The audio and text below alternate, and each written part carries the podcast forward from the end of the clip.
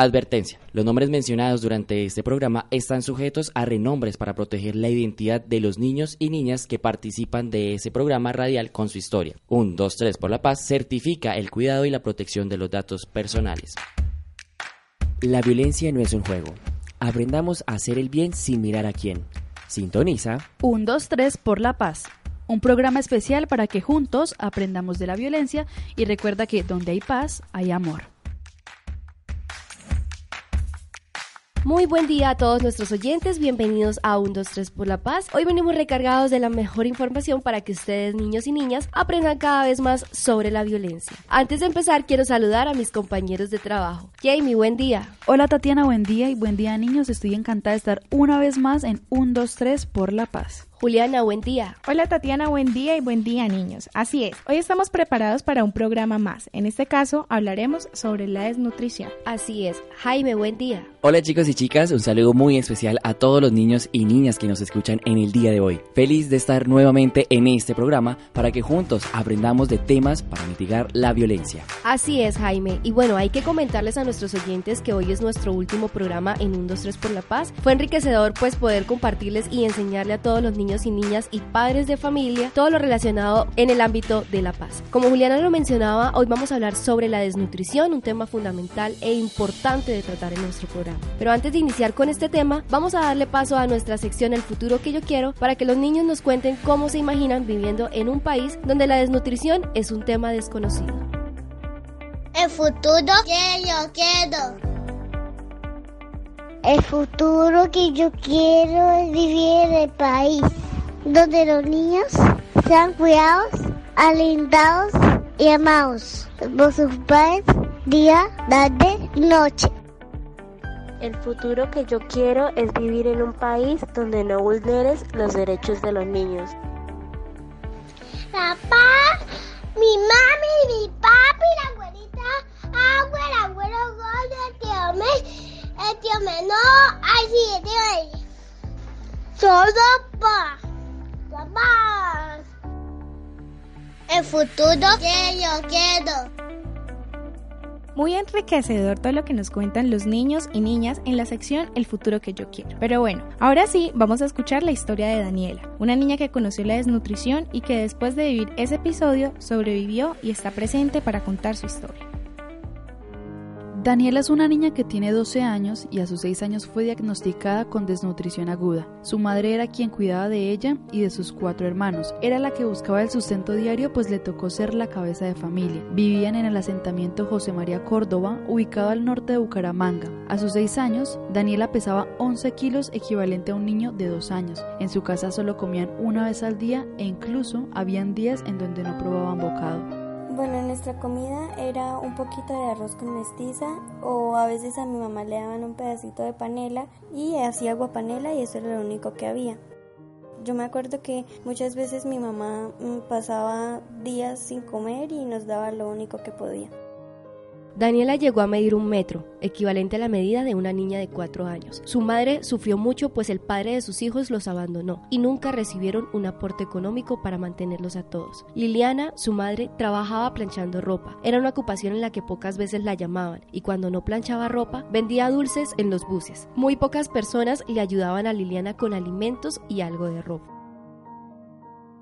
Mm, nosotros pasamos por una situación muy difícil. Yo me acuerdo que eh, a veces yo veía los dulces de mi mamá y me daban ganas de comérmelos, pero no podía porque yo sabía que era la única forma que ella tenía para, para ganar plata. Yo, yo no jugaba, yo no estudiaba porque no alcanzaba para nada de eso. Y a veces cuando veíamos que iban pasando las mulas por el norte, mis hermanos se iban a, a pedirle limosna a esos señores, pero muchas veces no les ponían cuidado y otras veces les daban unas moneditas, pero pues eso no servía para cualquier cosa. Mm, lo más duro que he pasado fue cuando casi me muero por deshidratación. Daniela duró cinco días hospitalizada. Estuvo inconsciente todo el tiempo y su cuerpo no recibía comida. Todo lo vomitaba e incluso su tono de piel cambió. Ahora estaba más pálida y lo único que la mantenía viva era el suero. Daniela sufrió un cuadro de edemas generalizado por todo su cuerpo en los pies, en sus pequeñas piernas e incluso en la cara. La piel se le desgarró y le causó lesiones cutáneas. Mm, me dolía todo el cuerpo. Eh, yo no sé, era muy raro, pero sentía que, como que la piel se me caía, como que se sentían más mis huesos y se veían más. No tenía ya nada de músculos y hacer cualquier cosa me dolía. Si caminaba, si me sentaba, a veces me caía y eso para mí era una tortura. Mi mamá ya no sabía qué hacer conmigo. Los médicos le decían que, que si yo no me recuperaba ahí en la clínica, no me iba a recuperar en ninguna otra parte. Eh, a mí me atendieron ahí en el Hospital del Norte y como yo tengo CISBEN, la atención en la, en la clínica era muy poca y a veces me tocaba dormir en una silla porque pues no tenían camilla para mí. Daniela empezó a progresar poco a poco. A través de una sonda sus alimentos ingresaban a su cuerpo. Esta pequeña niña duró más de 15 días en la clínica, pues su estado físico era deprimente. Sus defensas empezaron a subir y su tono pálido y amarillento de su piel se fue desvaneciendo. Yo me acuerdo que a mí me daban la comida por, por sonda y eso se sentía súper raro, no me gustaba y a veces solo el hecho de comer ya era una tortura para mí porque mi cuerpo no recibía nada y si yo comía cualquier cosa de una me caía mal. Es que yo ya estaba tan acostumbrada a aguantar hambre que muchas veces nos acostábamos sin comer y para mí no comer en un día ya era algo muy normal. Ese tiempo en el que estuve en la clínica fue muy duro para todos porque mi mamá prácticamente estaba conmigo todo el día ya metida y a mis hermanos pues los cuidaba una vecina y pues a mi mamá a veces ni le quedaba tiempo para ir a trabajar. Fue muy difícil porque yo allá en la clínica, mi mamá sin trabajar, sin plata, con otros niños que, que alimentar, pues gracias a Dios la vecina que los cuidaba les daba el almuerzo y por eso mi mamá siempre estuvo muy agradecida con esa señora. Ella ya murió, pero pero para mí siempre fue como como si fuera nuestra abuelita.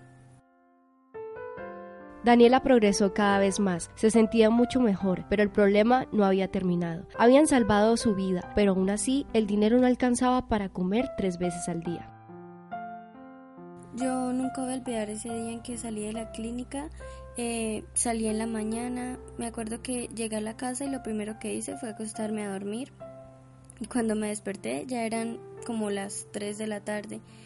Em, en la noche me acuerdo que mi mamá nos, hizo un poquito de arroz, pero pues al otro día ya no había nada más que comer y pues seguíamos teniendo el mismo problema de no tener comida. En ese tiempo eh, el bienestar familiar hacía eh, recorridos por ahí por el barrio y nos daban una bolsa de bienestarina por dos niños y pues nosotros éramos cuatro en la casa entonces nos daban dos bolsas para 15 días. Eh, a nosotros nos daba mucha felicidad cada que llegaban las bolsas, pero cuando se nos acababa y el bienestar, pues nada que pasaba otra vez, eh, nos tocaba hacer lo posible para volver a conseguir comida. Liliana, la mamá de Daniela, sufrió mucho cuando su hija estuvo en la clínica. Ella nunca descansó hasta no tener un trabajo estable. Pasó muchas hojas de vida, habló con mucha gente para que la recomendaran, hasta que un día una señora conoció su caso y le propuso trabajar en su casa como empleada doméstica. Desde ese instante, la vida les cambió. Daniela pudo entrar a estudiar junto a sus hermanos. Liliana pudo adquirir una vivienda de interés social y sus problemas alimenticios disminuyeron con el tiempo. Yo nunca voy a olvidar ese día en que mi mamá llegó a la casa contándonos que por fin ya tenía un trabajo. Pues ella nos dijo que por un tiempo no íbamos a poder ir a estudiar para que ella pudiera ahorrar, pero pues nosotros estábamos muy emocionados porque por fin iba a tener un trabajo estable. Es que yo veo a mi mamá como mi heroína y aunque mi papá nos dejó, ella siempre ha dado lo mejor para nosotros y pues gracias a ella aprendí que nunca, nunca hay que rendirse. Liliana con su esfuerzo, trabajo y dedicación logró darles un mejor futuro a sus hijos. Ahora todos están estudiando. Daniela y sus hermanos ya tienen el peso adecuado a su edad. Sus problemas de desnutrición se quedaron en el pasado y ahora esta familia solo le pide a Dios que nunca más le permita irse a la cama sin comer nada. Interesante la crónica que acabamos de escuchar. Es una historia muy fuerte pues cuenta la realidad que muchas familias colombianas viven a diario. Así como este caso hay muchos más en La Guajira, en el Chocó y en los departamentos más vulnerables del país. A pesar de que se han realizado innumerables campañas en pro del bienestar humano de las personas que habitan estos departamentos, el problema solo se puede solucionar si los recursos públicos y los alimentos llegaran a las manos de aquellos que en verdad lo necesitan. Es necesario mencionar que los niños y niñas con desnutrición están en mayor riesgo de enfermar, morir por causas evitables, tener deficiencias de micronutrientes y retraso en la talla si los episodios de desnutrición aguda son recurrentes o prolongados. En cuanto a las fuentes documentales, de acuerdo con las estimaciones del Banco Mundial, OMS, UNICEF, en el 2015 cada año 50 millones de niños y niñas en el mundo sufren de desnutrición aguda. De ellos, 16 millones tienen desnutrición aguda severa y 34 desnutrición aguda Las situaciones como el bajo acceso a los alimentos, el conflicto armado, el desplazamiento forzado y el cambio climático han afectado a unas regiones del país más que a otras. Las evaluaciones de necesidades de algunas agencias de Naciones Unidas han reportado porcentajes de desnutrición aguda más altos en comunidades indígenas dispersas de los departamentos de La Guajira, Chocó, Putumayo y Nariño. También los departamentos de la región atlántica como Magdalena, Bolívar y Cesar. Asimismo, la región pacífica y todos los departamentos de la Orinoquía y la Amazonía reportan el mayor número de casos. Para aclarar un poco más sobre este tema, vamos a hablar con un profesional de la salud, el nutricionista Juan Rojas, quien nos va a contar más al respecto. La desnutrición uno puede decirlo como una ausencia de nutrientes o energía que trae consigo unas afectaciones no deseadas y supremamente graves. En los niños les quita y frena el estado de crecimiento y desarrollo neurológico. La desnutrición puede producirse por tres factores. Suministro de alimentos en el hogar, es decir, si hay acceso, prácticas de, la, de crianza infantil, salud e higiene en servicios sanitarios.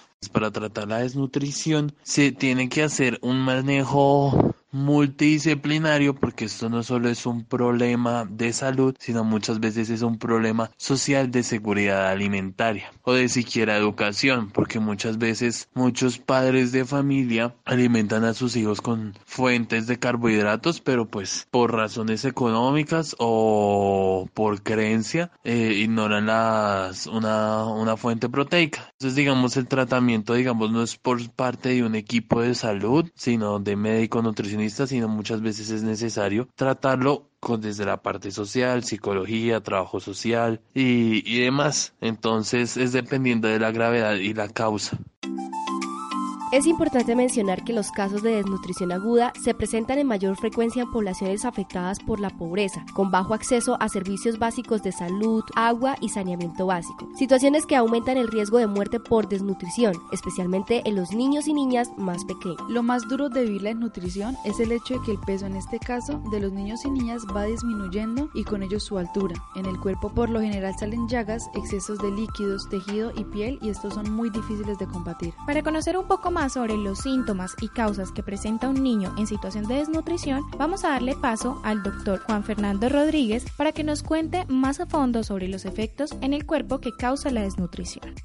Bien, eh, como causas, en primera instancia, eh, es obviamente la falta de una buena alimentación, pero puede ser acompañado también de enfermedades concomitantes. Por ejemplo, un niño que no se desparasite, un niño que tenga alguna enfermedad autoinmune, y otras causas eh, desde el punto de vista de patologías o enfermedades pueden causar desnutrición, la diarrea crónica, y otras más. Los síntomas más frecuentes con respecto a la desnutrición en un niño puede ser la desatención, el bajo ánimo, la poca interacción con otros niños, la hipoactividad, la hipocognición, que es como esa lentitud para poder responder preguntas o interactuar con el medio. Dentro de los signos que uno puede encontrar en un niño, lo primero y lo más visible es el bajo peso, el marcaje de diferentes áreas óseas como en las costillas, a nivel del esternón, eh, los hombros, a nivel del, del, lo que tiene que ver con, con el cabello. El cabello cambia, hay un signo que llama el signo de la bandera en los niños, que es que el cabello se vuelve un poquito de diferentes colores, diferentes matices.